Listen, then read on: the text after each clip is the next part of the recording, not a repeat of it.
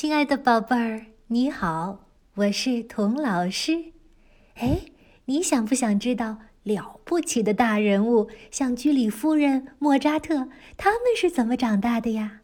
那就请你搜索“童老师课堂”给孩子们的名人传。今晚我要给你讲的故事叫《坚定的锡兵》。故事说的是。从前有个小孩儿，有二十五个锡做的士兵，士兵个个都一样，只有最后一个与众不同，因为轮到他的时候，锡不够用了，所以工匠啊只给他铸了一条腿。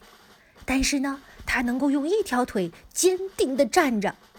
小孩儿把锡兵一溜排在窗台上，一只脚的锡兵啊，爱上了一个纸片做的。跳芭蕾舞的女孩，因为她像她一样，也只用一条腿，坚定地站着。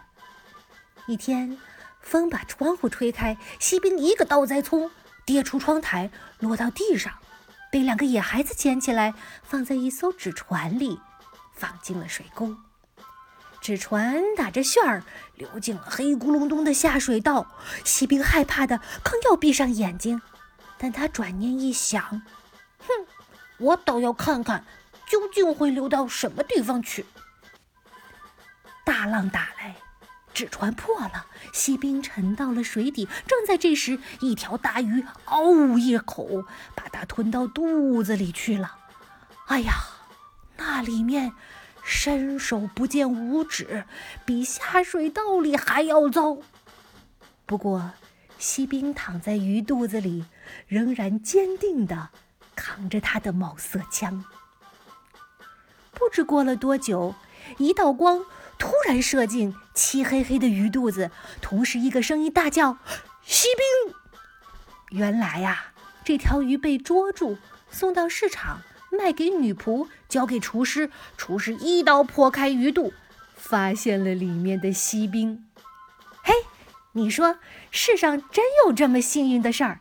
锡兵发现自己又回到原来的主人家了。他往桌上一瞧，哦，那位可爱的纸片女孩仍然用一条腿站着，她也是这样的坚定啊。他望着她，她也望着他。他们还没来得及说一句话，有个淘气的孩子突然拿起锡兵，把它扔到火炉里去了。他的身体。在慢慢的融化，但是他仍然坚定着，扛着他的毛瑟枪。这时，门忽然开了，一阵风闯进来，吹起了纸片女孩。她飞向火炉，飞到锡兵的身边去，化为火焰，立刻不见了。第二天，女仆从炉灰中发现了一颗小小的。星星，亲爱的宝贝儿，童老师希望你闭上眼睛，快快进入梦乡，做个美美的好梦。